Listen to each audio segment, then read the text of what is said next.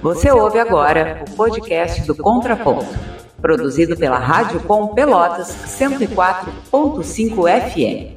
O programa é transmitido ao vivo de segunda a sexta, às 9 horas da manhã, na FM e também no Facebook, YouTube e Twitter.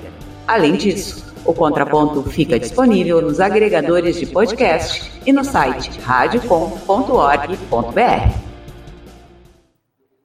Bom dia, 9 horas, 1 minuto. É feriadão para muitos, mas para nós não. Estamos aqui ao vivo na Radicom Pelotas, agora 9 horas, 1 minuto. Bom dia para todo mundo, para a audiência, colegas. Juliano Lima. É, exatamente, Regis. A gente também quer falar agora, início do programa, sobre um problema aí que aconteceu em Bagé.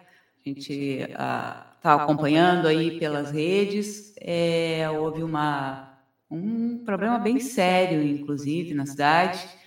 É, os, o, a cidade recebeu as cestas básicas do governo federal no, lá em janeiro ainda, em função de uma daquela estiagem, né? Que a gente aqui, infelizmente, já estamos acostumados, todo verão tem uma, uma é, condições de seca muito sérias para a agricultura no estado, para a gente aí com relação à água, né? Eventualmente tendo um racionamento ou é, impedimento aí de lavar carro, de a gente já está acostumado com isso.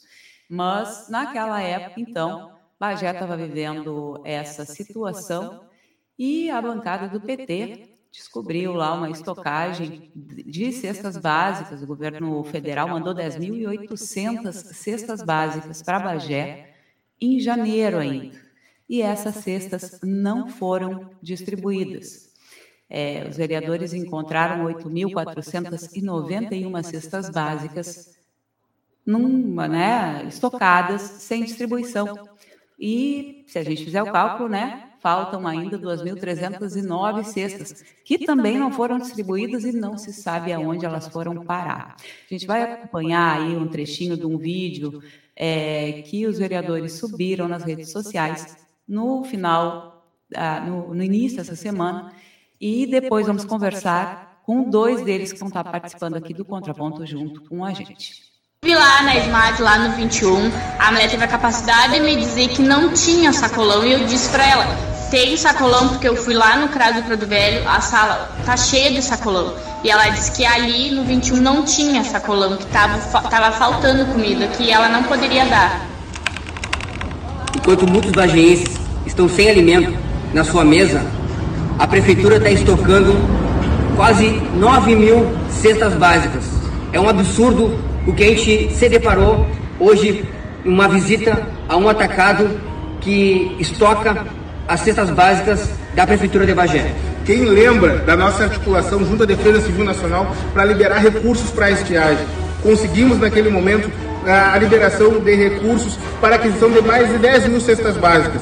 Dessas que foram disponibilizadas para Bagé, 1.509 foram entregues e nós encontramos disponíveis para entregar para a população da nossa cidade 8.491 cestas básicas. Enquanto a nossa população passa necessidade, a prefeitura estoca mais de 8 mil cestas básicas em um galpão na nossa cidade. É muita cesta básica o que aconteceu hoje, o que a gente presenciou hoje, é inadmissível, é crime. Jamais poderia ter acontecido isso, quem tem fome tem pressa. A gente está aqui no Ministério Público Federal para pedir providências urgentes da Justiça, da Polícia, de qualquer um, para que as pessoas sejam alimentadas, já que as cestas estão disponíveis para todos.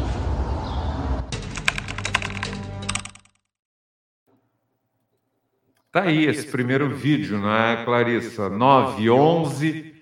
Nós temos dois convidados já na sala virtual para falar a respeito dessa barbaridade num país em que tem tanta gente passando fome, lá na cidade histórica de Bagé não é diferente.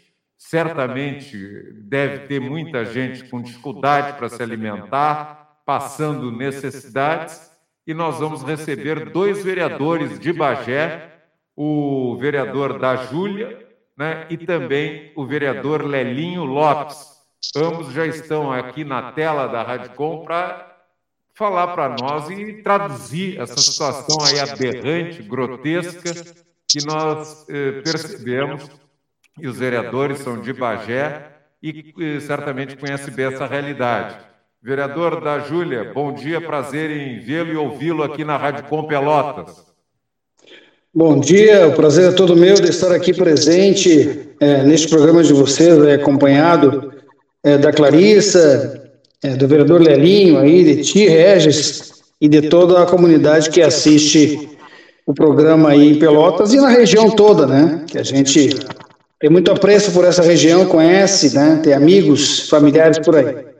Tá certo. É, é, o programa é o Contraponto aqui na Rádio Com Pelotas, que é uma rádio, é uma emissora de responsabilidade de vários sindicatos de trabalhadoras e trabalhadores aqui de Pelotas e região.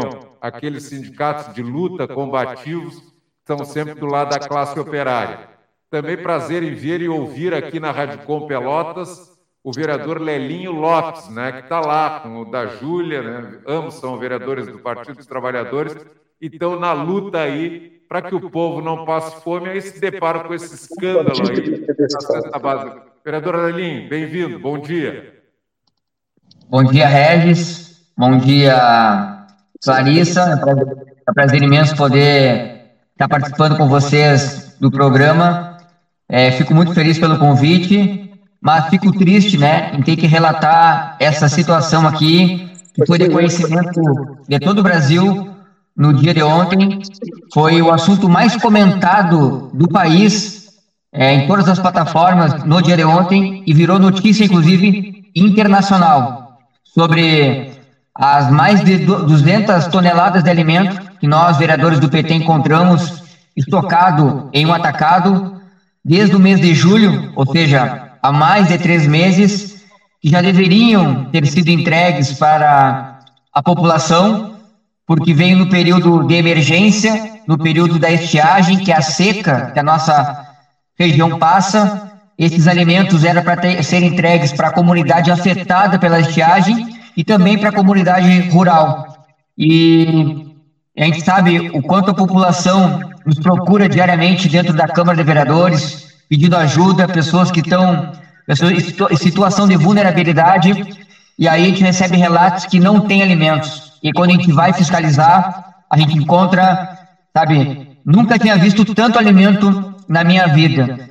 E alimentos que, inclusive, com prazo de validade próximo do vencimento. Isso é um crime, Regis, isso é um crime, Clarissa, e não podia ficar escondido esse tipo de informação. E é por isso que eu, o vereador da Júlia, a vereadora Karen Castêncio, o vereador Marlon Monteiro e a vereadora Beatriz Souza fizemos essa denúncia e que tomou uma grande repercussão e que a partir dessa denúncia e de tudo que nós vimos e fiscalizamos, nós já tomamos algumas providências, registro de ocorrência na Polícia Federal, porque é uma verba do governo federal que vem para a compra das 10.800 cestas básicas, e só 2.309 foram entregues, ou seja, 8.491 estão estocadas.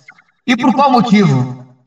Se a população está passando fome, por qual motivo que querem estocar alimento?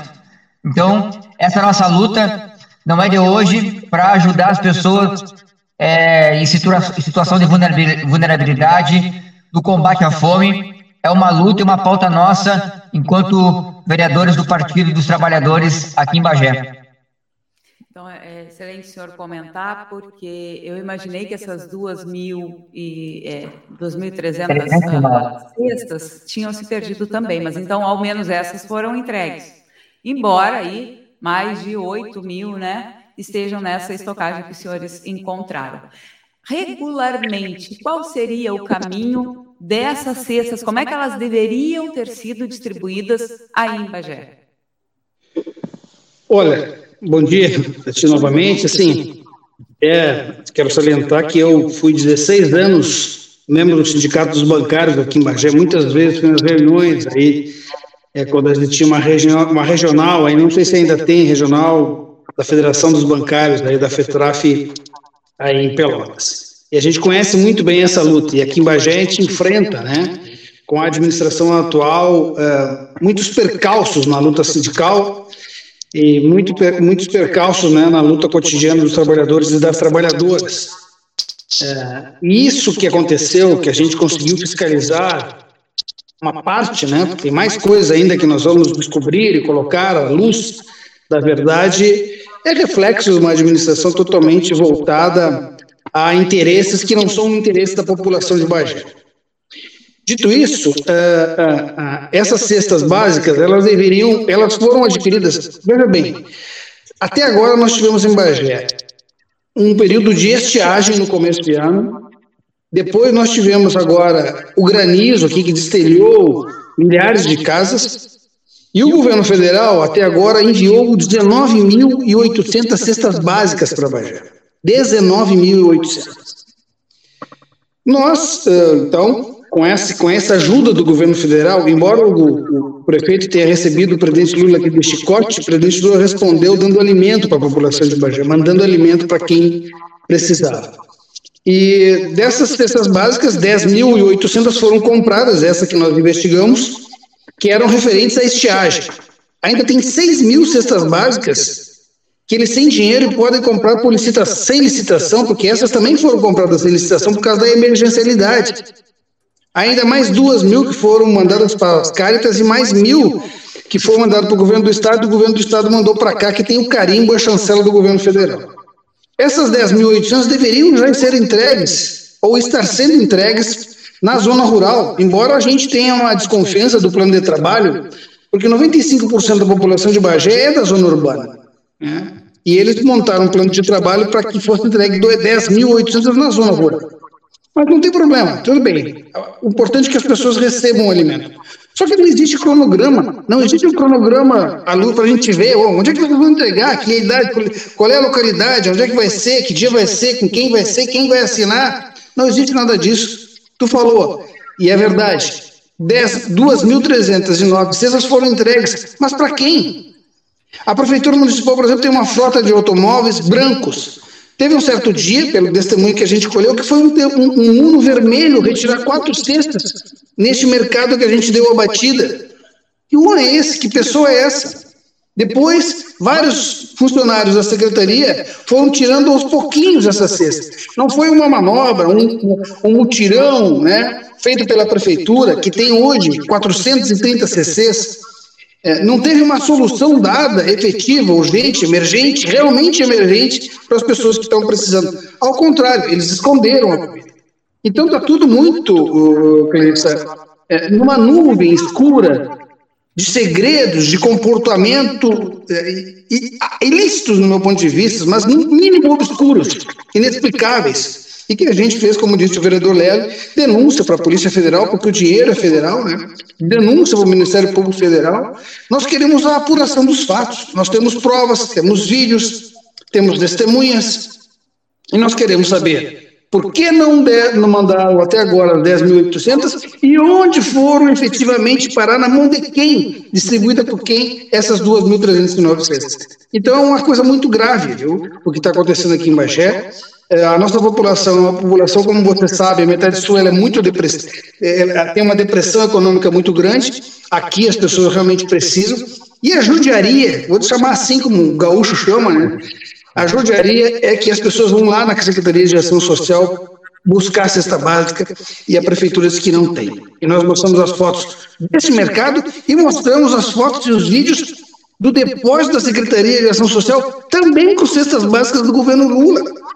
Então, querem, o que querem fazer? No meu ponto de vista, eles querem usar, porque, só um pouquinho, Leninha, ocupar um pouquinho mais do teu espaço, de vocês, uh, Terça-feira, dia 7, tem um julgamento do prefeito de Bagé, um processo que ele se envolve com uh, o, a gente chama o velho da van, né, o dono da van, que veio aqui prometer loja e não cumpriu. Se ele for caçado, ele e o vice-prefeito, nós teremos novas eleições. Nós temos uma séria desconfiança que estão estocando comida para trocar por voto. E nós queremos que a polícia investigue isso também. Sim.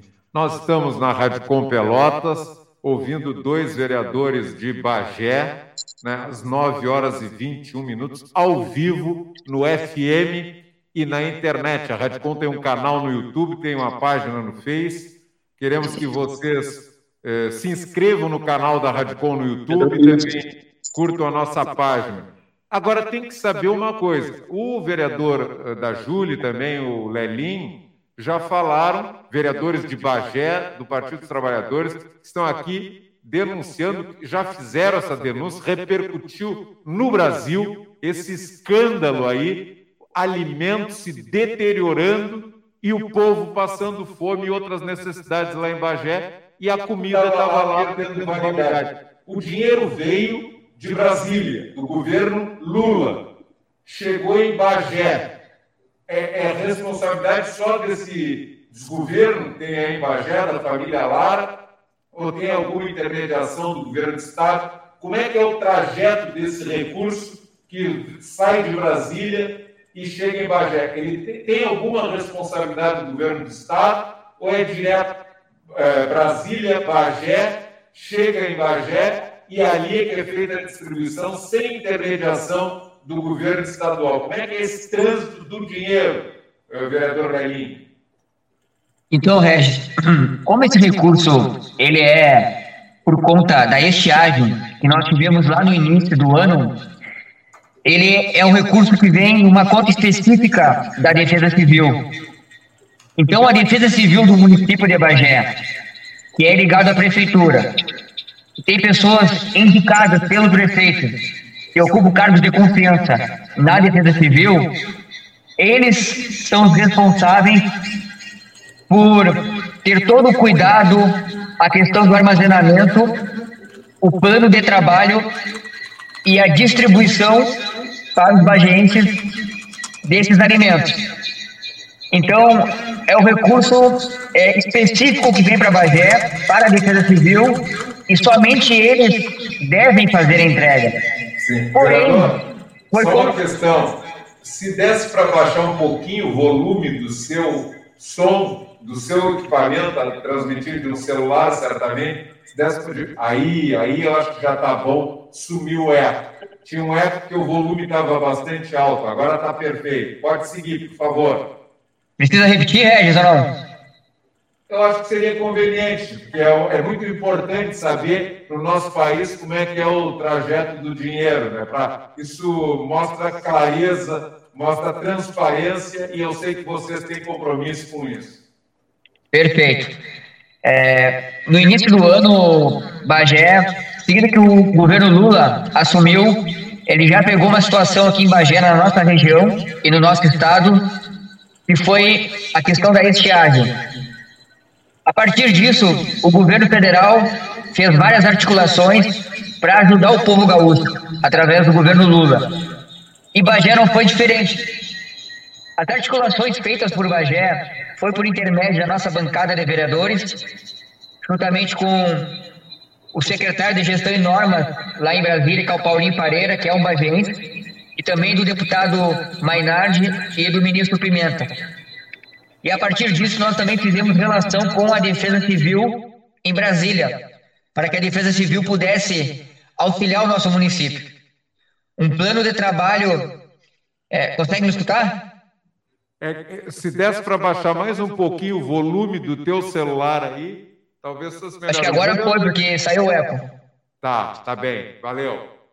A Defesa Civil em Brasília, depois que ela recebeu um plano de trabalho aqui do município de Bagé, também da Defesa Civil, ela já começou a agilizar o processo para enviar os recursos para a nossa cidade, que foi para a compra de 10.800 cestas básicas, locação de caminhão-pipa e também reservatórios de água, porque é o que o pessoal estava precisando naquele momento: alimento e água. Em virtude de toda a seca que Bagé, historicamente, vem passando ao longo dos anos. Pois bem, esse recurso é, ele foi liberado lá no mês de agosto, que ele entrou na conta da empresa. Porém, o atacado lá em julho ele já estava com todos os alimentos disponíveis para que a prefeitura pudesse fazer a retirada e já fizesse a entrega para todos aqueles que estavam necessitando e passando por dificuldade. Veja bem, lá em julho, no meio do ano, já estavam disponíveis é, esses alimentos todos. E a prefeitura começou só a fazer a retirada apenas no início de agosto. Ela esperou um tempo, já atrasou para começar a fazer. E quando nós fomos nesse atacado, nós tivemos também, Clarice, o acesso às listas de quem retirou, o dia que retirou, a quantidade que retirou. E nos chama atenção porque quem menos retirou foi a Defesa Civil. Teve pessoas de outras secretarias da prefeitura que acabaram retirando cargos de confiança, retiradas de 50 cestas, de 100 cestas, de 200 cestas, e tudo isso totaliza aproximadamente 2.309. E que a gente também quer saber aonde foi parar, para quem foi entregue essas 2.309. E mais do que isso, nos chama atenção, e vale ressaltar o que o vereador da Júlia falou no início, teve um determinado dia, no mês de setembro, que foi um carro, um Uno vermelho, a prefeitura não tem Uno, até o atacado, não assinou a lista, ficou registrado como retirada do Uno vermelho e quatro cesta básica. Como assim? Quatro cestas básicas num carro que não é da prefeitura e alguém que não assinou. Isso está lá no relatório.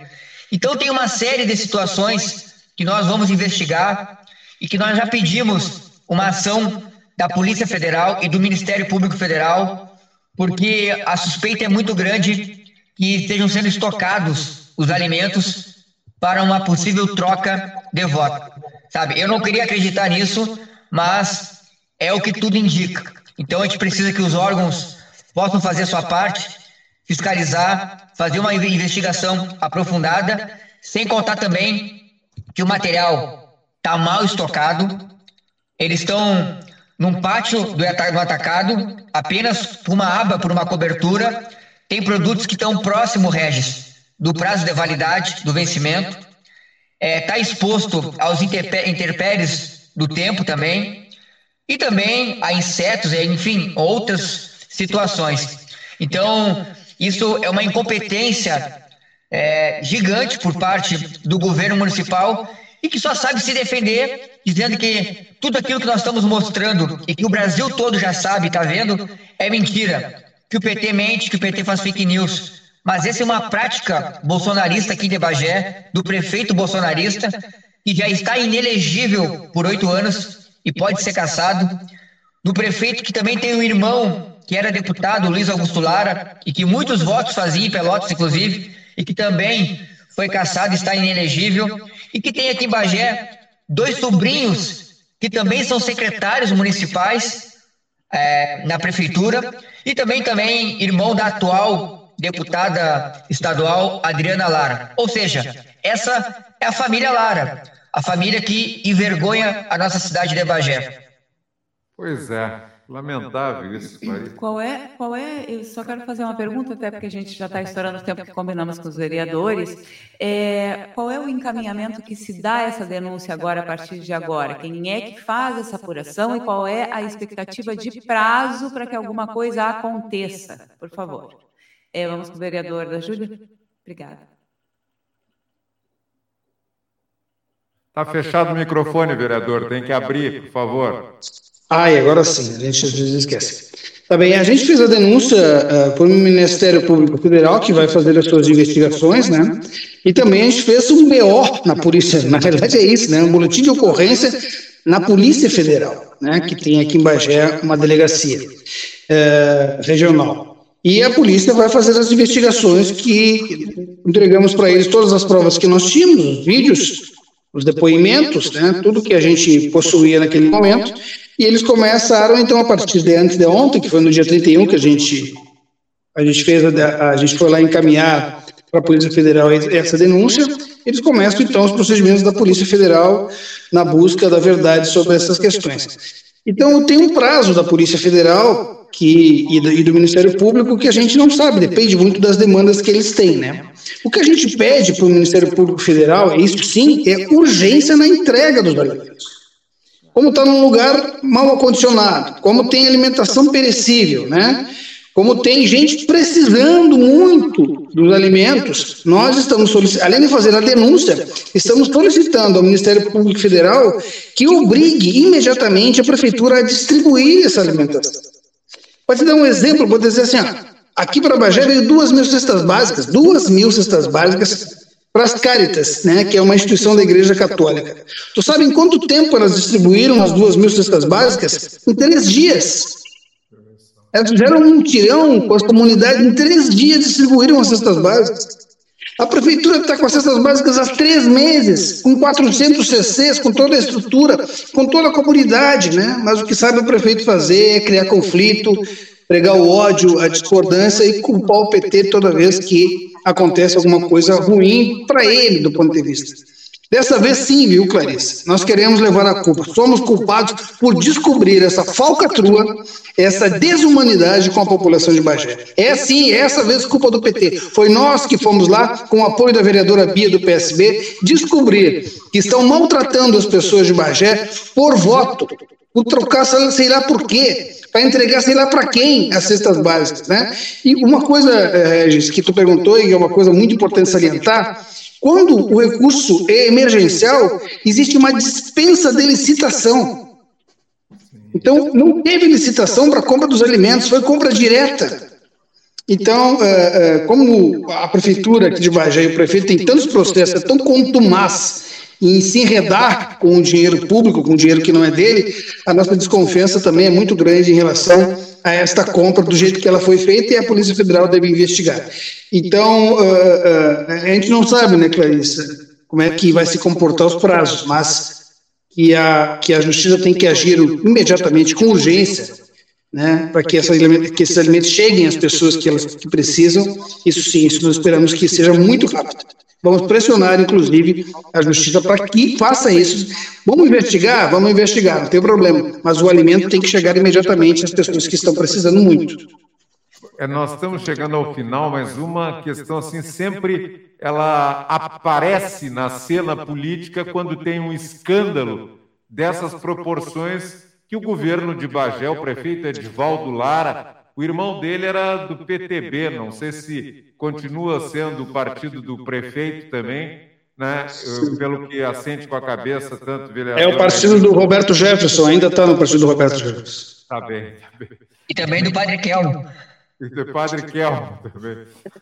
Mas lamentável. E tem afinidades né, políticas com o bolsonarismo, que o Bolsonaro deixava as vacinas passarem do prazo de validade assim como em Rio Grande o prefeito deixa os alimentos passarem do prazo de validade. Agora, o que eu estava dizendo é que, normalmente, nesse momento, as pessoas pensam em CPI, é, que se poderá acontecer uma CPI. Nós estamos na véspera de um ano eleitoral. ano que vem tem eleição. Possivelmente a população de Bagé vai rechaçar essa prática mas seria cabível uma CPI só para encerrar a entrevista, porque nós estouramos o tempo, mas me parece pertinente perguntar isso. Qualquer um dos vereadores pode responder, ou o vereador da Júlia ou o Lelinho. Então, Regis e Clarice, sim, cabe uma CPI, né, diante de todos os fatos apurados até o momento, mas a gente sabe que o trabalho vai ser bem feito também, acreditamos, né, que pelos órgãos federais, em virtude desse recurso ser federal. A CPI, é, nós temos condições de abrir na Câmara de Vereadores. Porém, o que, que acontece? O regimento interno da Câmara ele é muito claro. É, nos vereadores que assinam a abertura da CPI não podem participar. Então, imagina, se nós, vereadores, que vamos assinar, é, precisa de um terço, que é seis assinaturas. E aí nós, vereadores, abrimos a CPI, porém não vai poder participar, eles que vão tratar toda dessa CPI. E depois, para uma possível cassação, a votação tem que ter, no máximo, dois terços, ou seja, 12 votos para caçar o prefeito. E isso hoje, infelizmente, é difícil de acontecer porque ele tem a ampla maioria da Câmara ao lado dele. Então, esse tipo de situação, ele acaba sendo mais difícil. Mas é claro, é, que com a força do povo, muitas vezes os políticos se dobram também. Mas a gente está agora, nós vamos nos reunir a nossa bancada de oposição agora pela manhã, eu, o vereador da Júlia, a vereadora Karen Castente, o vereador Marlon e a vereadora Beatriz Souza, do PSB, que participaram de toda essa ação para poder discutir os próximos passos. O que eu posso te adiantar, Clarissa e Regis, é que nós não mostramos tudo ainda que saiu a nível nacional. Hoje tem mais novidade e a gente espera que as pessoas nos acompanhem através da rede social. Tem muita coisa pesada que vai ser publicada hoje, sábado, domingo e também segunda-feira. Vamos acompanhar, então, né? Olha só, vem mais bomba por aí. E vejam só, como diz aqui o, o Giovanni Ferraz, que está dizendo que, com alegria, ele percebe que o sindicato dele, que é o Sindjus RS, é apoiador da rádio. Né? E o, o, o Giovanni Ferraz diz assim: Divaldo, o Lara, que é o prefeito de Bagé, é um bolsonarista. Deu um relho para o Mourão bater em corruptos. O Mourão, o atual senador, ex-vice-presidente, né? golpista de sempre. E o Giovanni diz assim: o prefeito deve estar fugindo do agora senador. Evidente que sim. Vereador Lelinho, muito obrigado pela presença, parabéns pelo trabalho. Da mesma forma, vereador da Júlia, muito obrigado pela presença, referindo que aqui em Pelotas, sim, tem conexões com a FETRAF, a diretora da FETRAF, Denise Falkenberg, foi muito tempo diretora dos sindicatos bancários aqui em Pelotas, e o Ademir Ferreira Soares foi muito presidente, está sempre acompanhando a gente, estão sempre ligados aqui na Rádio Com, viu? Muito obrigado também. Bom trabalho, parabéns pela luta aí e a democracia sai mais forte né, com a atuação de vocês e do combativo povo bageense. Parabéns. Parabéns pelo trabalho. Que tudo se resolva o mais rápido possível. Muito obrigada. Obrigado. Obrigado. Aí, então, a gente conversou com os vereadores sobre essa questão da, da estocagem de cestas básicas, 10 mil cestas básicas, em mais de 10 mil cestas básicas em Bagé. Vamos acompanhar os desdobramentos dessa história e, de acordo com as postagens dos vereadores durante hoje, o final de semana, a gente acompanha e republica nas redes da Rádio Com. 10 horas, não, 9 horas mais 39 minutos. Nós vamos fazer uma rápida pausa e já voltamos com o contraponto. Estamos de volta, 9 e 42 ao vivo aqui na Rádio Com Pelotas, programa Contraponto, no FM, em 104.5 também na internet. A Rádio Com tem o seu canal no YouTube, tem uma página no Face e uma conta no Twitter.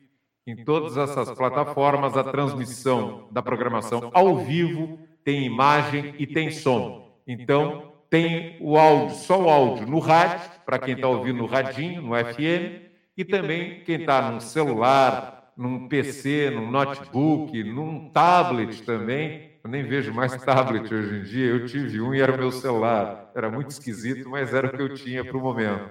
E então, em qualquer desses equipamentos, é possível né, acompanhar a programação da Radicom na internet, ao vivo, usando essas plataformas. E nós temos mais uma atração aqui ao vivo neste feriadão, né, Clarice? O pessoal está contribuindo com a programação da Radicom, marcando presença aqui mesmo, no estúdio.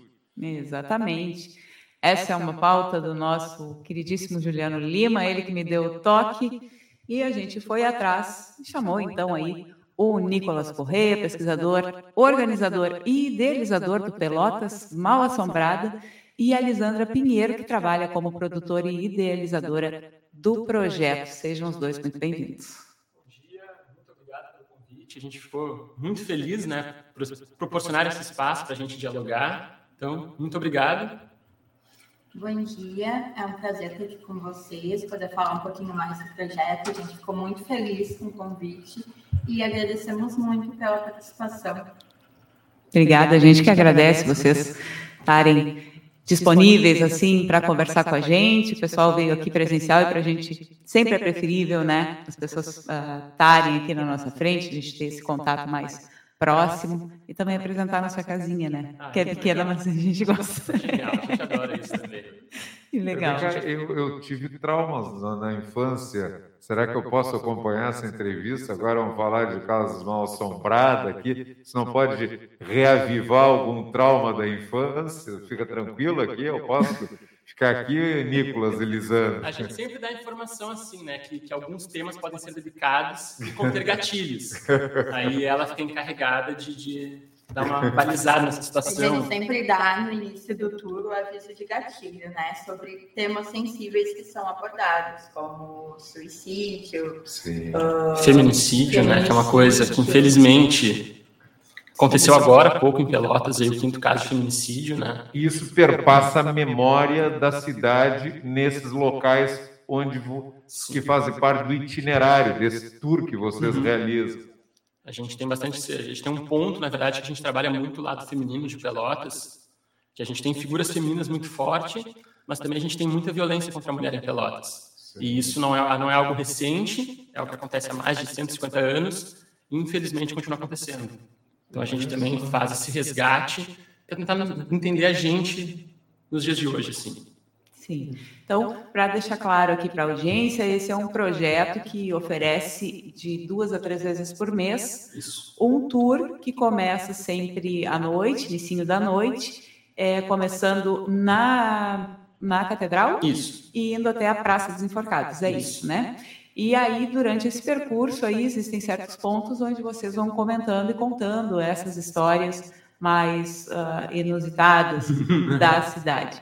Então, eu queria te perguntar, Nicolas, uh, como é que tu mapeou essas histórias, da onde é que elas vieram como é que surgiu essa ideia de propor o trajeto? Bom, uh, primeiramente, assim, a gente sempre avisa que o Pelotas Mal Assombrada ele é uma extensão do Porto Alegre Mal Assombrada, que existe esse tour há mais de quatro anos já em Porto Alegre, que é um casal de amigos nossos, que é o André Neto e a Martina, e eles sempre falaram, por que, que vocês não levam isso para Pelotas? Né? E com base nisso, assim, eu já estudo a história de Pelotas há mais de 10 anos, assim, coisas mais inusitadas, assim, que não nos contam, né?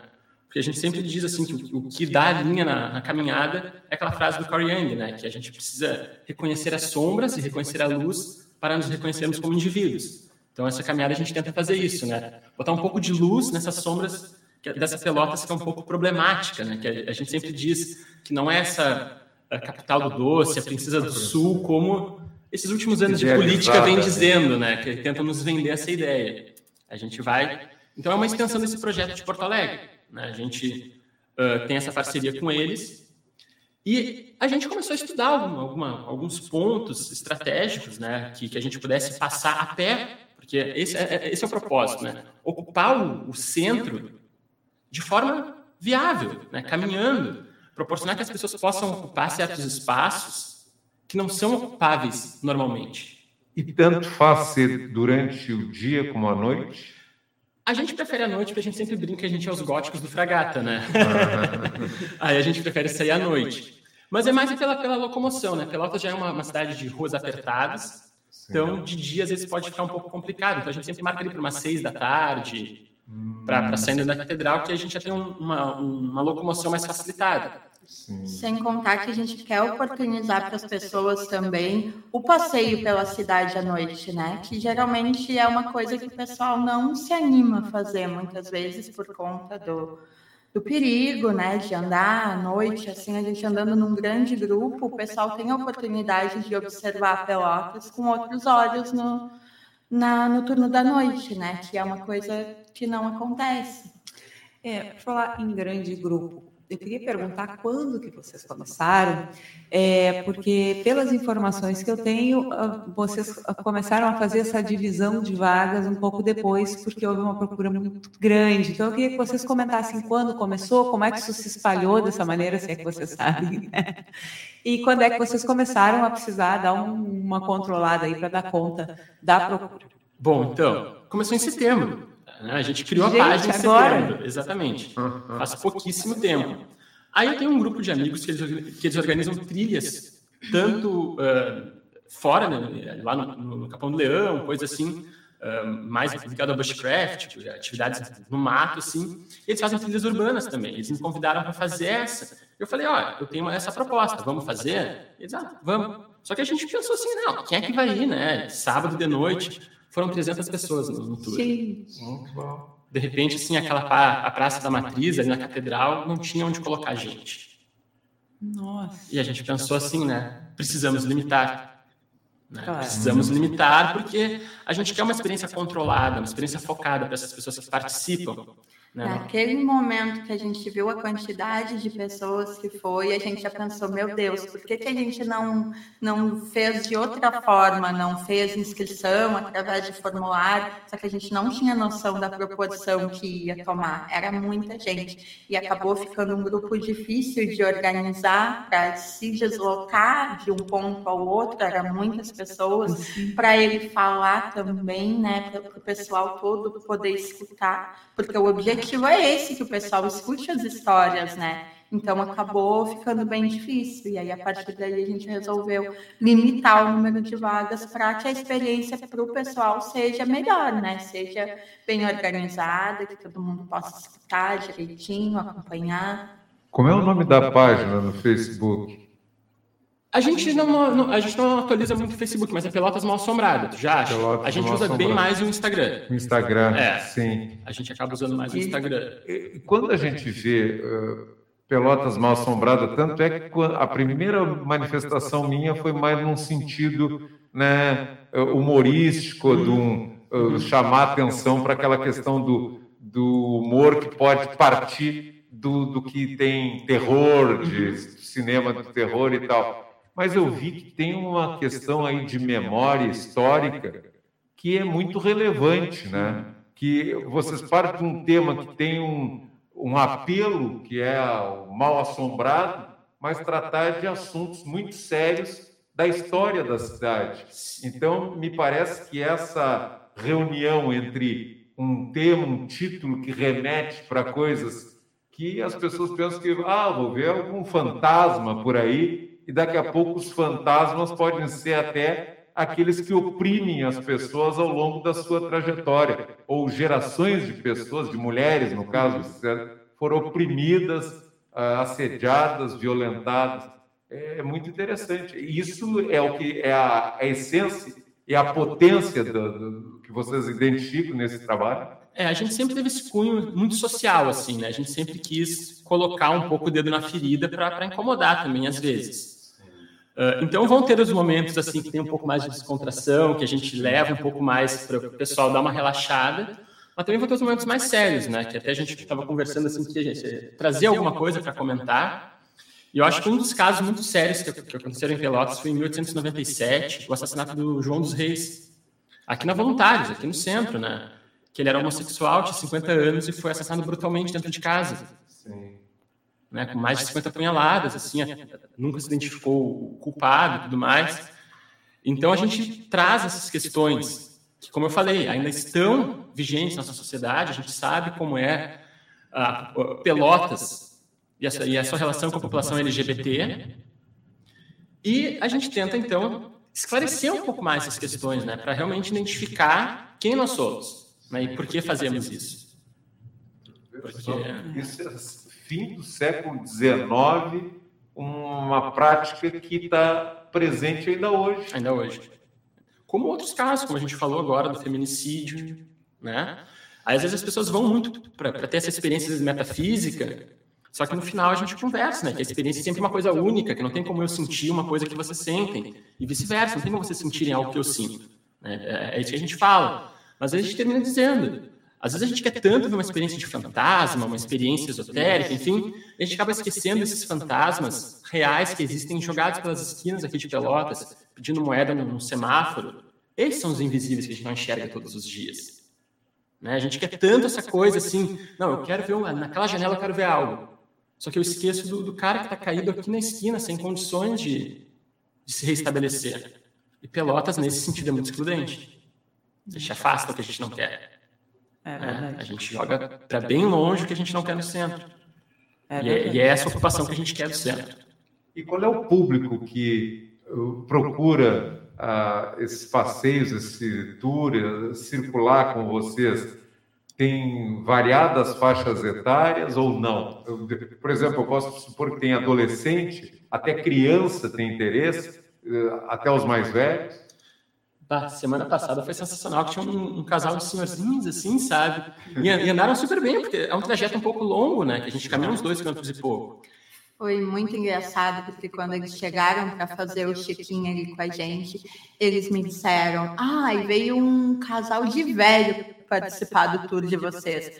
Acredito que porque eles olharam e viram um pessoal mais jovem e se sentiram assim. Eu disse para eles: não, vocês são muito bem-vindos ao nosso tour, ele abrange todas as faixas etárias. A gente põe ali que a partir dos 14 anos, né? Mas já aconteceu nesse tour mesmo de 300 pessoas de crianças. A gente dá o aviso de temas sensíveis e fica a critério dos responsáveis, né?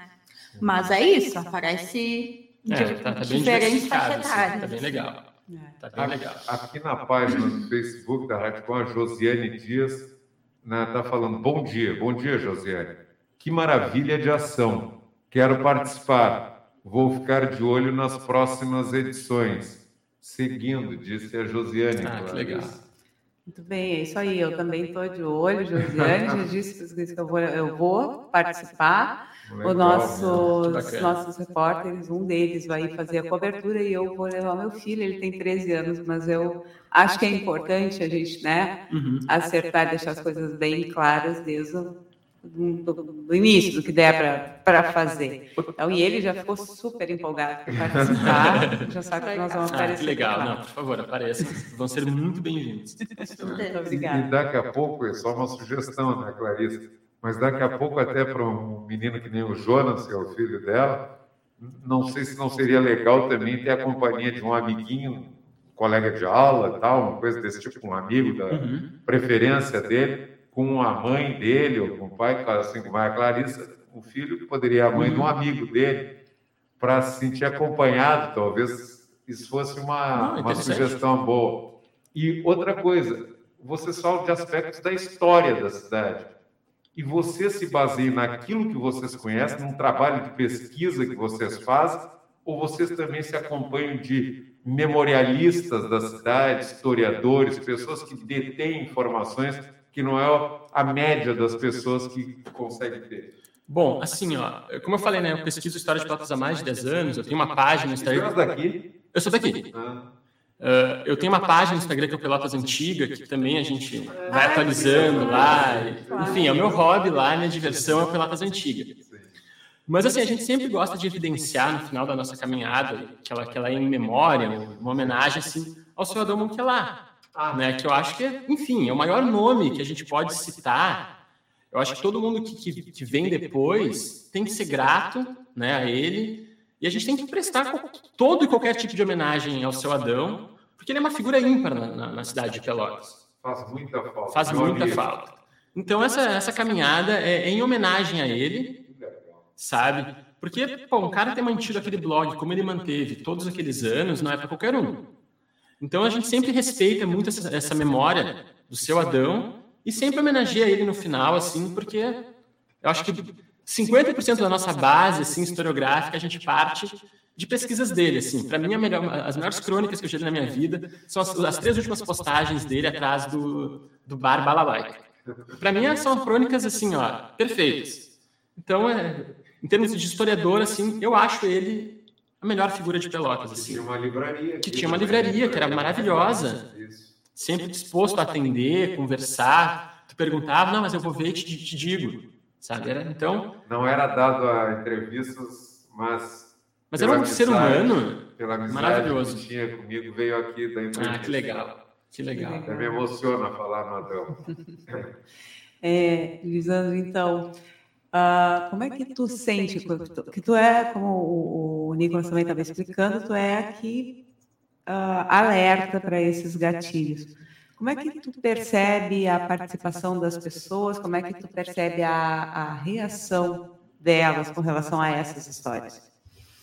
Eu geralmente eu acompanho o tour no meio ali como ouvinte, né? Justamente para poder ter essa percepção do que, que o pessoal está sentindo, como que que está sendo, né? Se está se o pessoal está ficando incomodado com alguma história ou se, se tem alguma coisa, eu sempre me ponho muito à disposição no início do tour. Se em algum momento alguém se sentir desconfortável, me procura, a gente afasta um pouquinho do grande grupo, porque às vezes isso acontece, né? Tem histórias que tocam uh, mais nas pessoas devido a alguma coisa, mas até então a gente tem sentido o pessoal bem tranquilo, assim. A gente nota que eles gostam muito, assim, desse viés que a gente dá no tour de uh, dessa parte uh, de falar sobre esses temas sensíveis e, e criticar, né? Porque a gente, a gente toca na ferida mesmo, né? A gente fala bastante sobre como a cidade uh, reage a esse tipo de coisa e a gente nota que é uma coisa que o pessoal gosta bastante. Não tivemos ainda nenhum caso assim de o pessoal precisar sair, se deslocar do tour. Então está sendo muito positivo. Assim, a gente tem recebido muitos feedbacks positivos na página também. Geralmente sou eu que faço o primeiro contato com o pessoal ali, tanto na página quanto no tour. A gente tem recebido bastante mensagem positiva, assim, bastante indicação, então está sendo bem legal, assim. O público está tá gostando bastante. E o valor também é bem acessível, né? Parece mais uma coisa simbólica, justamente para dar um controle na galera, que é, é 10 reais mais a taxa da plataforma da venda de ingressos. Então, realmente é muito acessível. É, eu queria então agradecer a participação de vocês. A gente aqui. agradece. Muito obrigado por, por, essas oportunidades assim da gente dialogar. A gente vai lá fazer a matéria, os repórteres ficaram muito empolgados de participar e lá encontrar vocês. Já nos comprometemos aqui com a galera que a gente não vai dar muito spoiler, a não ser que seja um spoiler autorizado. Mas vamos acompanhar, fazer a cobertura em loco. Muito obrigada. Gente, muito obrigado. Parabéns pelo trabalho. Parabéns. E para que seja tudo dê muito certo, tenha muito sucesso aí por um longo período. Obrigada. Obrigado. Obrigada, a gente agradece. Obrigada, gente. Agora, 10 horas, mais um minuto. Então, a gente conversou com o pessoal do Pelotas Mal Assombrada, um projeto que propõe aí um percurso para fazer uma contação de histórias aí no Centro Histórico de Pelotas, de histórias mais né, sombrias da Princesa do Sul a, o link para o Instagram do pessoal do Pelotas Mal Assombrado está aí. A gente disponibilizou no chat aqui do programa. Para quem quiser conhecer, só entra lá. E quem quiser comprar o ingresso, então, lá no Linktree do Instagram dele está o acesso para compra de ingressos online. Regis? São 10 horas 2 minutos, 10 e 2. Não termina aqui o contraponto, a edição de hoje, tem mais atração. Nós, eh, daqui a pouco, vamos falar aqui a respeito de dança, né? Trabalho artístico fundamental, que nós, o pessoal já está saindo aqui. Tudo, tudo de bom, até uma próxima. e a Rádio Com ao vivo no FM 104.5 e também na internet. Né? O Daniel Amaro já já estará entrando aqui para conversar com a gente né, e falar a respeito do Ficaí, uma atividade do Ficaí, que ele vai abordar aqui com a gente em seguida. Nessa sexta, está aí o grande Daniel chegando aqui no estúdio, e nós em seguida já vamos estar conversando com ele o, a Radicom transmitindo ao vivo nesse feriadão, né? Ontem, feriado de finados, né? Esperamos que todas as pessoas tenham podido passar um bom dia, aqueles que já perderam, relembrando seus entes queridos, as pessoas referências das suas vidas, e que as memórias tenham sido as melhores possíveis e também né, que sigamos em frente, né, aprendendo com o legado que aqueles que nós amamos deixaram para nós, uma experiência de vida. E continuamos aqui fazendo o melhor que podemos. 10 horas, 3 minutos, né? a Rádio Com em seguida já mudando a pauta, Clarice. Exatamente. Agora a gente recebe o Daniel Amaro, ele que é muito conhecido de todo mundo aqui, um baita queridão. Hoje ele vem como vice-presidente do Clube Fica Aí, Daniel uh, veio presencialmente para comentar, então, sobre se essa caminhada que o clube convocou para amanhã, de manhã, em uma ação aí em defesa do clube. Daniel, seja muito bem-vindo. bom dia. Bom dia, pessoal do estúdio. É uma grande satisfação estar aqui, poder falar sobre o Clube Cultural Ficaí. Estou aqui nesse momento como vice-presidente, uma diretoria que foi empossada há dois anos atrás, se não me engano, não sei se chega a tudo isso. Chegamos no clube num momento muito difícil, né? E tentamos recuperar algumas coisas e conseguimos, mas os problemas de anos passados vieram nos atropelando e foram chegando e foram chegando e não termina de chegar e nós tentando de uma certa forma resolvê-lo. É, então tem um dos problemas, talvez um dos maiores problemas do clube, que foi uma negociação da antiga diretoria, né? Presidente anterior à, nossa diretoria, ele fez, na verdade, várias negociações em nome do clube, né? E, de uma certa forma, sem o aval do estatuto, né? Porque toda a sociedade, toda, toda associação, toda ONG, enfim, todos os clubes têm um estatuto. E o presidente anterior, que eu não quero falar o nome aqui para não ser processado, é, ele fez várias negociações fora do estatuto e, enfim, e uma delas era um empréstimo para um rapaz que fazia lá um evento no, no clube, então provavelmente um dos, dos mais dos melhores parceiros daquela diretoria naquele momento. E ele fez um empréstimo, como ele fez tantos outros empréstimos que ele não pagou e, e esse empréstimo no nome do clube e enfim, aí teve uma audiência, ah, houve então uma falta de comunicação entre a presidente atual e o advogado da época, que estava com a causa, estava tentando ajudar o clube, e como eu estava em circuito de, do palco giratório, com a companhia viajando, eu deixei tudo encaminhado, ela, ela negociou com o advogado e acabaram nenhum dos dois indo à audiência. Isso trouxe um transtorno gigante porque perdemos né, o, o caso. E esse caso, se não me engano, não quero aqui mentir os números, mas acho que era 180 mil, que hoje está em 300 mil. Nossa. É uma bola de neve. E então, é, devido a todas essas circunstâncias, claro que a gente pode, a gente pode ir mais à frente, abrir um processo contra outra diretoria, etc, etc, mas o que nos agrava nesse momento e o que é emergencial é como vamos resolver esse problema. Já tentamos várias duas propostas de conta de conta, conta, conta proposta do que do que vinha, né, de acordo com e salve, salve Ansan, tá chovendo, trovejando. É, tentamos também duas duas tentativas, né, de conta proposta, mas o outro lado vem com outras contrapropostas impossíveis, tipo, dá um exemplo aqui de uma das contrapropostas, os caras queriam administrar o clube por 12 anos e arrendar o clube por 12 anos, imagina. A gente nunca mais iria pegar o clube.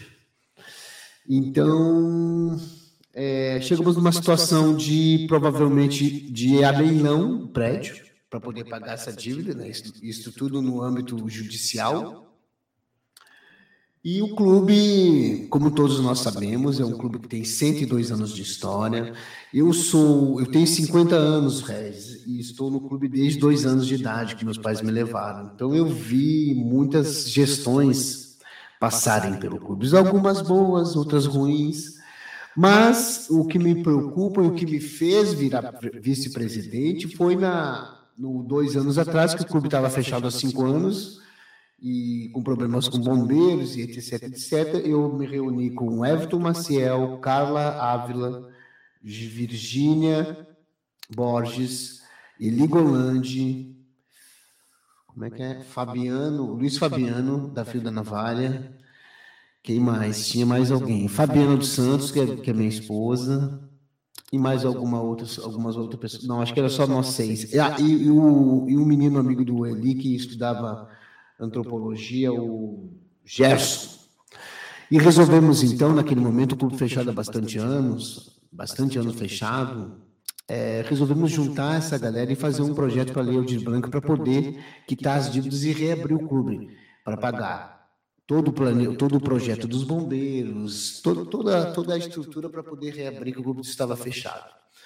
E conseguimos reabrir o clube. Né? E a partir dali, então, fizemos uma. A, diretoria, o Conselho Fiscal fez uma diretoria, uma eleição, que não havia, não havia eleição no clube fazia 10 anos. Esse, esse último, último presidente que lá estava ficou 18 anos, Regis no clube como presidente e 10 anos sem fazer eleição. Então, é, até essa negociação que ele fez sem fazer eleição já era ilegal. Esse empréstimo, né?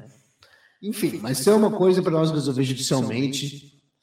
Então, nós resolvemos fazer um projeto de como era a pandemia, plena pandemia, nós fizemos. Ainda teve tudo isso. É, como teve a pandemia, nós fizemos esse projeto Leia de Blanc de levar uma exposição ao ar livre em sete bairros da cidade, contando a história. Seria, então, era 12 banners, que lá estão no clube esses banners, 12 banners, contando toda a história da construção do prédio, da fundação da associação, do cordão de carnavalesco. E foi o que salvou é, que salvou o clube naquele momento para poder participar do projeto, pegar o dinheiro e pagar as dívidas. Luz estava cortada, a água estava cortada, tinha, e a água, de, é, renegociamos a dívida, que vai ainda há bastante longos anos à frente, essa renegociação da água. Enfim, conseguimos reabrir e tentar mais ou menos é, deixar o clube é, com as portas abertas para os seus festejos, tanto tanto da, do clube para outras pessoas que pudessem é, alugar o clube. Mas diariamente chegava a continha por baixo da porta, né? As dívidas, as dívidas foram chegando sempre, não pararam de chegar, ainda não param de chegar. Então foi esse foi um primeiro processo nosso como como como filhos de, só, de sócios, né? Todas essas pessoas que estão nesse grupo, alguns alguns foram são filhos de, de sócios que já faleceram, no caso do meu pai e da minha mãe, no caso do pai do Eli, enfim é, caso do Fabiano. E então ali conseguimos dar um, um oxigênio para o clube naquele momento. Mas eu confesso é, que, que é difícil é, tocar uma, uma associação, né? Até porque nos dias de hoje o clube tem, se tem 50 sócios é muito. Na época que eu era criança tinha mil ou dois mil sócios. Na realidade muito diferente, né? É... Até por isso, Daniel, é um prazer te reencontrar aqui no estúdio da Rádio Com e parabéns também pela coragem, pelo ímpeto, pelo compromisso social, né, que mais uma vez está eh, junto contigo, está colado em ti, porque eu vejo muitas pessoas aqui em Pelotas falando na dificuldade que é para que os clubes sociais sobrevivam. Muita gente diz isso aqui em Pelotas. E a gente vê um, um exemplo assim aqui no centro, o clube comercial que não é da população negra de Pelotas, é da população que não é negra e que na maioria das vezes era população que tinha muito dinheiro ou que parecia ter. E aquele clube ali parece que é um retrato assim do desmazelo, do abandono, com porque passa essa cidade dependendo de certos setores. E aí a gente vê aquele clube, aquele a sede social ali parece esfarelando em pleno centro da cidade. Parece que é uma demonstração de que nós, aqui uma parcela perdeu e não pode sobreviver, que as coisas por aí não vão. Recentemente a gente viu que a, a Rádio Pelotense, que era a rádio mais antiga do Rio Grande do Sul, a terceira mais antiga do Brasil, fechou. Né? Há quem desconfie da possibilidade da continuidade do Grêmio Esportivo Brasil e do Esporte Clube Pelotas, porque ninguém quer assumir a presidência, dificilmente aparece alguém para assumir. Os clubes sociais têm esse caminho também, ou pessoas que têm esse espírito de realizar, de agarrar a história com as próprias mãos e querer transformá-la pode fazer com que os clubes sobrevivam, como é o caso de vocês lá no Ficaí? Pois então, eu tenho uma, uma opinião muito particular referente aos clubes sociais. Primeiro que os clubes estamos em outras épocas, né? É, antigamente não tinha a internet, não tinha todo esse divertimento virtual que hoje temos, essa comunicação virtual. O que, o que era o que era o que era de acesso à comunidade eram os clubes sociais, onde você fazia toda a sua relação humana, né? tanto de festejos, como de esporte, como de cultura, e etc, etc, etc. E os valores eram outros, Regis, naquela época. É, o que, que acontece nos dias de hoje? Passaram muitas gestões, porque todos esses clubes que estão em ruínas, tudo é o problema de gestão. Eu acho que as pessoas que passaram por, por esses clubes, algumas levaram muitas coisas desses clubes. Por exemplo, Ficaí tem um, tinha um, onde tem um prédio na Diagonal do Ficaí, tinha um terreno, que era um terreno que muitas, muitas gestões diziam, não, vamos vender o plano das piscinas, onde seriam as piscinas do clube. Em frente à sede? Em frente à sede de uma diagonal. Hoje tem um condomínio ali. Ficava um campinho. Ficava um campinho. Era, era, um espaço gigante. Eu me lembro que eu, que eu era fraldinha, porque tinha time de futebol no Ficaí, eu jogava no time dos fraldinhas. E o presidente era o Guajará, o técnico do time era o Guajará, que era presidente, foi presidente da academia. Tu deve... Exatamente. Então, cara, estou falando diretamente do Ficaí, porque é o clube que eu, que eu tenho que eu tenho, é, como posso dizer, eu tenho experiência e posso falar sobre eles. Os outros clubes eu não sei te dizer, mas vou dar um, alguns palpites sobre os outros clubes. Mas falando do Ficaí, esse terreno foi vendido uma, por uma gestão, e a gestão foi, foi gestão do, do presidente anterior. Não se sabe onde foi o dinheiro, não se sabe onde foi aplicado esse dinheiro.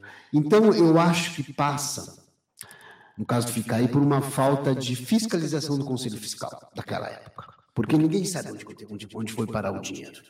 Né? É, temos um telhado lá que já teve 10 reformas e, e, quando chove ainda está chovendo dentro do clube. Então, é, me, me, parece que é um problema de gestão, ok? E, gest, e quando eu falo gestão, não somente fica aí. Por exemplo, eu pego esse clube que você falou aqui no centro.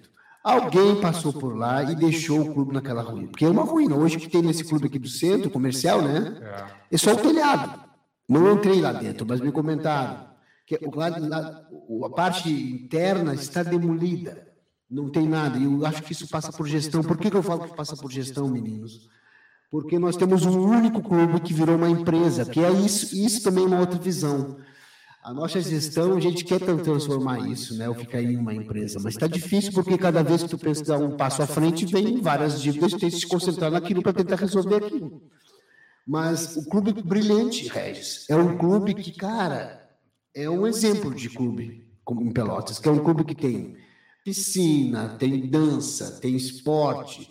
Eu fui, eu trouxe um rapaz nesse, nesse metade desse ano de Porto Alegre, o, Val, o Valdo não, o como é que é o nome do rapaz? Não me lembro agora, mas é um professor de jazz de balé muito famoso no Rio Grande do Sul. Eu trouxe ele, estava procurando um espaço para trazer ele para dar oficina e consegui no Brilhante.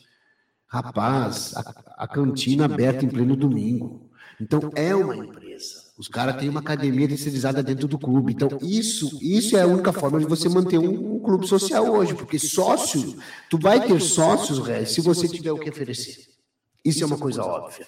Não, é, não, não tem mais aquele romantismo que tinha os meus pais, na época dos meus pais, né? Que as pessoas se reuniam nos domingos num almoço lá com 500, 800 pessoas para dançar, conversar. Não tem mais essa proposta, mudou a proposta. Então eu acho que os clubes, todos os clubes, que, que se nós parar para pensar, o único clube que, que está bem é o Brilhante, porque to, to, teve essa transformação de pegar uma entidade social, transformar ela em uma empresa.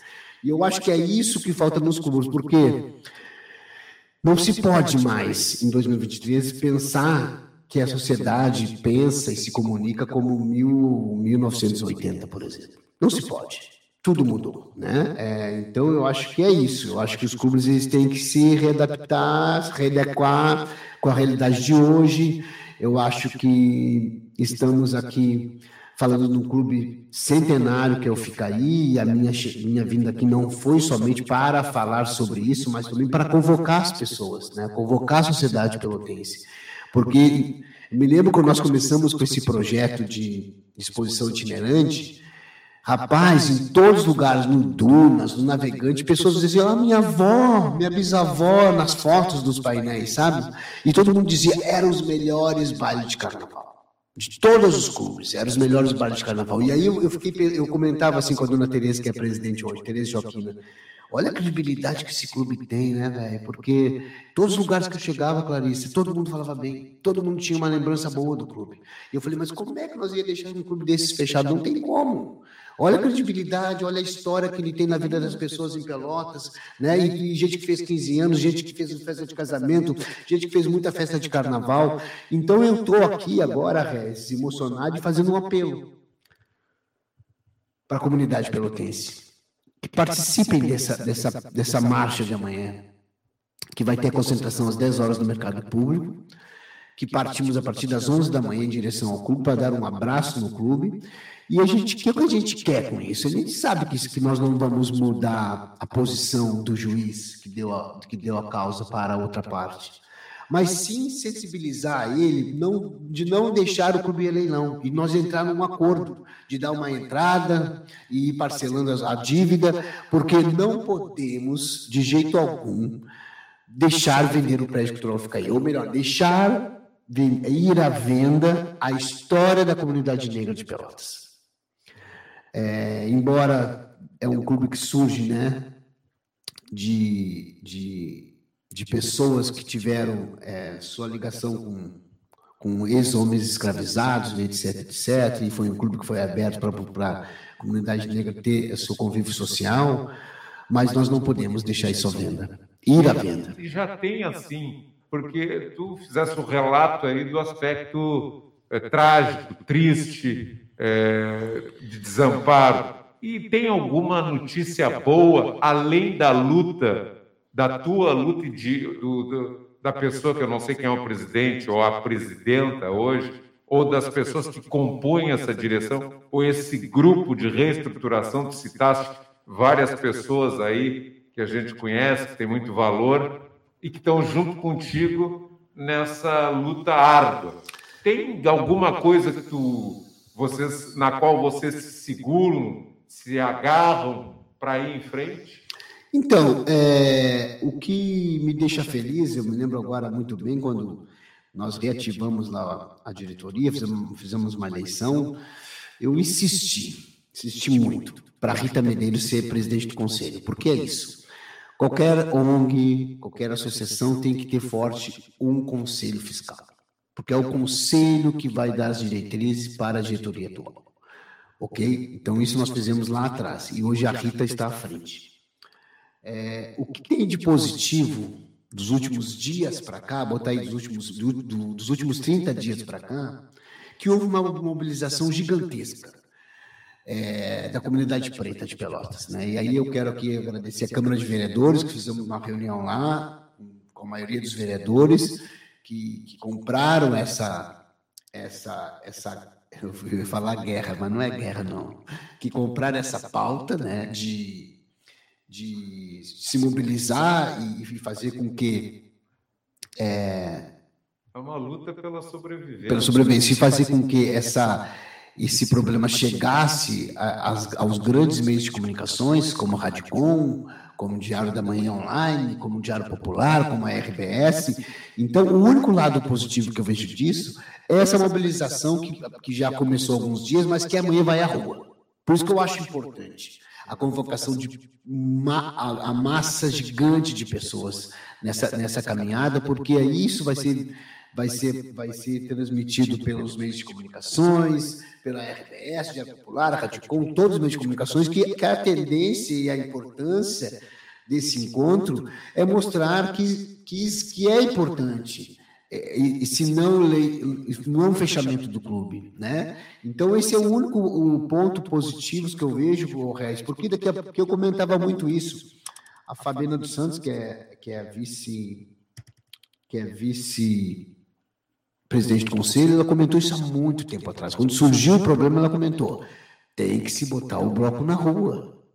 Porque não adianta nós ficar discutindo isso em quatro paredes com a diretoria, sem a comunidade saber, sem a comunidade comprar essa ideia, porque é isso, né? A, nosso objetivo hoje é sensibilizar o lado jurídico do, do, do Estado e do município, que eles vejam esse, essa, essa, esse caso não como um caso apenas financeiramente. É foi emprestado um dinheiro para um cidadão, para uma empresa, não sei te dizer, se foi para um cidadão e que esse clube não pagou. Não. É, é, é, mostrar para o juiz e para o judiciário a importância do não fechamento de uma instituição de 102 anos, aonde é a única ou uma das únicas entidades que, que representa a comunidade negra em Pelotas. É, e, esse é a nossa pauta. É uma grande bandeira para o Novembro Negro, né, desse ano. Fez a maior bandeira. E olha só, né, coincidência, né, meninos? Toda essa mobilização em pleno novembro. em 51 anos de consciência negra do país. É, exatamente. É uma Daniel, memória histórica fundamental. É, exatamente. Daniel, eu queria uh, só tirar uma dúvida contigo. Amanhã, se chover, terá mesmo assim a caminhada? Não, se chover, não terá caminhada. Se chover, é, não conversamos sobre isso ainda, nós estamos numa loucura. Eu vou ser sincero para vocês, meninos. Os últimos dois meses eu estou bem afastado do clube, porque o que acontece? A nossa a companhia dançava da Neomar, quando chega novembro, a gente viaja muito. É, é um período que, eu, que a gente mais ganha grana, reais. A gente tem, a gente tem cinco espetáculos vendidos, cinco datas de espetáculos vendidos para fora da cidade, dentro da cidade também. Então é muito ensaio, são três espetáculos. Dessas cinco apresentações são três espetáculos diferentes. Então, se fosse um igual, seria boiadade. Encerrava só aquele e fazia todo o rodízio com aquele espetáculo. Não, são três espetáculos diferentes vendidos e eu tenho que estar. E as pessoas trabalham em outra profissão também, então tem que estar sempre. Então eu estou bastante, bastante afastado, mas não posso deixar de participar da, da, da marcha amanhã. Mas não conversamos sobre isso, mas eu, mas eu, eu acredito que se estiver chovendo, ele vai ser transferido. Não tem como manter uma, uma rodada de uma marcha com, com chuva. Mas importante também, Regis, que tu fala, que tu comentou e eu esqueci de tu perguntou. Mas antes disso eu vou te dizer uma coisa agradável aqui. Hum. A chuva que está prometida para amanhã é muito fraca pelo que está indicado aqui na Metsul Pelotas, 0,4 milímetros. Isso é quase nada. Nada. Então, vai ter. Eu tenho a impressão que a natureza vai colaborar com o Clube Cultural Fica aí para ele dizer. Com certeza. E uma outra coisa que eu me esqueci de dizer, essa mobilização não só de, né, de câmaras, de vereadores, mas da, da, dos, dos, clubes co-irmãos, do Chove Não Molha, do pessoal do Movimento Negro, do Conselho Municipal do Negro, está todo mundo comprando essa pauta e nos ajudando, e eu acho que é isso, eu acho que nós devemos é, fortalecer essa, esse diálogo, mas eu, eu, sempre penso no depois. Eu sou uma pessoa muito ansiosa, Rez. Eu sou uma pessoa, lá em casa me dizem que eu sou uma pessoa que eu tenho que tomar um remedinho para ansiedade. É vontade de realizar. É, e o meu remedinho é dança. Eu estou ansioso, eu vou dançar. Eu vou dançar que passa. Mas eu sempre penso no passo à frente. Talvez por isso nossa companhia conseguiu chegar nesse patamar bacana, assim, de, de alcançar grandes voos, viajar para outros estados. Porque é isso, você tem que pensar, você tem que ter uma referência do passado, uma ação no presente e um projeto, planejamento para o futuro. Então eu já estou aqui pensando Caso a gente consiga essa renegociação, o que fazemos? O que, que nós, qual é o próximo passo? Porque é isso. É, é, é a, a, preocupação é com, é com, essa, com essa dívida nesse momento. Ok, mas e aí? Conseguir negociar, o que, que vamos fazer?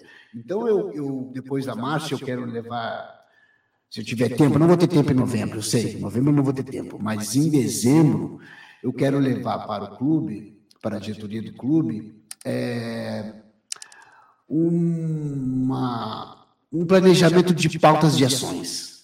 Né? Porque é isso. Tudo na vida é planejamento. Para construir a Radicom, para esse programa ir ao ar, tem um planejamento. Ontem de noite a Clarice mandou uma mensagem, eu estava no cinema, mandou à tarde. Eu estava no cinema, estava com o telefone desligado. Quando eu saio do cinema, subo no carro, ligo o telefone, tem uma mensagem da Clarice perguntando se estava ok, se ia ser por link, se ia ser presencial. Então, tudo na vida é planejamento, inclusive esse programa. E, e essa é a minha preocupação. Ok, se nós conseguirmos negociar, sensibilizar o judiciário, qual o próximo passo? Então, nós queremos, eu quero aqui convocar as pessoas que nos ajudaram né, a chegar nesse, a, nesse ponto da marcha, para nós construirmos um calendário de atividades. Eu sei que o, tem um vereador, pode ser Promove o nome do cara? Michel. Michel Promove. Desculpa, Michel, é que muita gente na vida da gente, a gente fica meio. O Michel promove, junto com o Cauê Furo Solto, já marcaram uma data de um, evento de samba é, nível nacional e, estadual e, regional, e regional e local para toda a grana ir para o clube. Então, existe pessoas se mobilizando e, de uma, e, e tentando ajudar da, da, da, melhor forma possível dentro da, dentro da sua área, que eu acho que isso é bacana. É, então, é, Guriz, eu quero aqui dizer que fortalecer esse, esse convite. Não estou aqui me despedindo, porque eu posso ficar até às 11, viu, Clarice? Mudou minha pauta, não tem mais reunião. Eu tinha uma reunião às, às 11 horas. Com, eu tinha uma reunião às 11 horas, eu vou até comentar com quem? Com Pedro Vasconcelos, um grande pelotense que está no Ministério da Cultura. A diretoria tinha uma reunião com ele hoje, junto com a vereadora Miriam Marrone, que fez essa ponte. Os vereadores estão apoiando, isso que, é, isso que é bacana, sabe? As pessoas estão é, é, ajudando. Mas como eu falei no início da minha entrevista, quando nós, quando nós reativamos ou nós ganhamos a eleição do clube, eu fui visitar com, vários órgãos com a presidente, que todo mundo queridos, atendendo bem a pauta do ficar então não ia ser diferente agora numa situação tão difícil que está. Então eu teria então uma reunião através da Miriam Marrone, quero mandar um abraço para ela aqui da Radicom, nossa vereadora aí do PT. É, às 11 horas com, com o Pedro, o Pedro não vai poder, então essa reunião passou para amanhã, depois da marcha não fica aí. Ele vai acompanhar da marcha, é importante alguém do Ministério estar participando da marcha. Quero mandar um, um abraço para o Pedro Vasconcelos e dizer para ele que é uma, uma grande satisfação ter um pelotense na cabeça do Ministério, dentro do Ministério, articulando as pautas, não somente para a nossa região, que eu acho que a cultura ela tem que estar em todo canto do mundo. E eu acho que é isso que esse governo que, que entrou aí há 11 meses, um, guri, um governo guri novo, 11 meses, né, ou melhor, 10 meses de, de trabalho, de, de reformulação, né, de fundação, de transformação e de criação do Ministério da Cultura. Podemos dizer assim, criação, porque não teve. Fazia muito tempo, uns seis, seis, seis, sete anos que não tinha Ministério da Cultura. E esse governo que vem implantando várias ações já em 10 meses, que é pouco, tá? Porque eu, eu, eu sempre falo isso, os caras tiveram que criar e reorganizar tudo para poder. Então, eu sempre tive uma esperança, pessoal, que esses primeiros 12 meses de governo Lula ia ser para arrumar a casa, para criar ministérios que tinham sido banidos. E a partir do ano que vem, então, as coisas começam a melhorar em, em termos de de, de, planejamento cultural do país. Mas já está, já teve vários editais que já estão terminando o prazo, que já estão saindo resultados. Então, eu acho que é isso. É, trabalhar com cultura é ter uma visão gigante. E quero aqui também é, citar uma instituição que, para mim, foi, foi o nosso Ministério da Cultura durante seis anos, que foi o SESC. Se nós, não tivéssemos o SESC no, prazo, no país, nós estávamos ralados.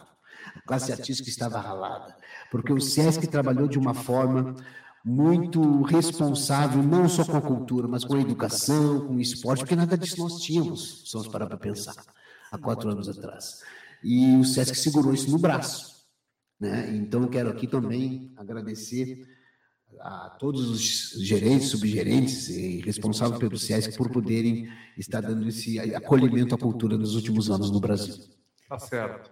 Dani, o, nós já estamos encerrando o programa, já são 10h32, o programa vai até as 10h30. Eu quero ficar até as 11, tô caramba. É, não, mas volta aqui, Daniel volta aqui lá perto, próximo do dia 22, que ele também tem um evento, ele vai participar aí com a parte de dança, evento que tem dança, tem uh, gastronomia, né? Exato. Tudo marcado aí pelo Novembro Negro, então ele volta para cá para conversar com a gente, mais a gente dessa outra pauta. A Elo aqui te mandando um beijo, bom dia, Dani, que bom te ouvir. Já fizemos uma grande conversa no Navegando Cotidianos que tu não pudesse participar. Não estarei na cidade, a grande Elô está de férias, mas torcendo sempre. A Elô, então. Obrigado, Elô. Grande, é. grande beijo. E a Josiane Dias diz: Bom dia, querido professor Daniel Amaro. Estamos juntos na luta. Fica aí, é patrimônio nosso, patrimônio negro pelotense. Querida Luna, essa menina dança muito. Vem contigo aqui, quando viras aqui, conforme a Clarissa te convidou antes do dia 22. Vamos convidar a Josiane para vir comigo. Traz, traz, ela está prestigiando todo o programa aqui. Não, e a Josiane, Guriz, ela, ela foi professora dos últimos anos no colégio da Nossa Senhora do Carmo, que fechou, né? Uma lástima. A famosa capelinha, todos os moradores do bairro que nasceram no bairro passaram pela capelinha e fechou E ela vinha fazendo um trabalho de consciência negra com os meninos do bairro da Castilho. E quero aqui te agradecer pelo trabalho, Josiane, porque é isso. Um professor, ele ultrapassa o giz, ultrapassa o quadro negro. Né? O professor é aquele que transforma o ser humano, que dá a oportunidade que olha as crianças com um olhar querido. E você é uma professora especial. Parabéns. Aí, terminamos com uma, uma observação, um agradecimento de algo bom algo que inspira e que pode melhorar essa sociedade. E assim esperamos que também alguma coisa boa se transforme o Clube Cultural Ficaí, porque tem pessoas à frente do clube que têm qualidade humana e capacidade para fazer isso. Ficamos torcendo pelo Clube Cultural Ficaí para ir dizendo. 10h34, encerramos aqui agradecendo ao Daniel Amaro, agradecendo a audiência que nos prestigiou até aqui a parte técnica do Juliano Lima. A seguir tem o programa Os Fatos no Caminho das Notícias e o Contraponto volta na segunda, às nove da manhã. Voltamos na segunda e só para dar um toque, então, a grande, minha rainha, a DJ Elo está de férias, então uh, não tem navegando, uh, o, uh, perdão, hoje, e, mas na segunda, dia 6, ela está de volta, então. É o programa Está no ar na segunda-feira. Elô, um beijo. Aproveita bem a tua viagem por aí. Curte muito. Estamos esperando. Então, beijo para todo mundo. Obrigada pela audiência, obrigada pela companhia. Um excelente fim de semana e até segunda-feira. Você ouviu o podcast do Contraponto produzido pela Rádio Com Pelotas 104.5 FM. O programa é transmitido ao vivo de segunda a sexta, às 9 horas da manhã, na FM e também no Facebook, YouTube e Twitter. Além disso, o Contraponto fica disponível nos agregadores de podcast e no site radiocom.org.br. Acompanhe a gente ainda pelas redes sociais, Instagram e TikTok. O programa é apresentado por Regis Oliveira e Clarissa Henning, com produção da equipe de jornalismo Ricardo Bandar, Luiz Colatti e John Webber. A técnica é de Juliano Lima e Roger Pérez. Contribua com o jornalismo da rádio. Manda a tua pauta para o nosso WhatsApp 53 999 33 14 63 ou então pelo e-mail contra.radiocom@gmail.com. A Rádio Com é uma iniciativa mantida pelos sindicatos da Alimentação, Sindicato dos Bancários, Azufel, Adufel, Simp, CEPERS, Sindicato, Sinasef, Sintrajuf RS, Sindifisco Nacional, Sindicato dos Metalúrgicos, Sintra Pospetro, Sindijus RS, Associação do Pessoal da Caixa Econômica Federal do Rio Grande do Sul e o Sinzapel. Rádio Com Pelotas na defesa do direito à informação e da cidadania.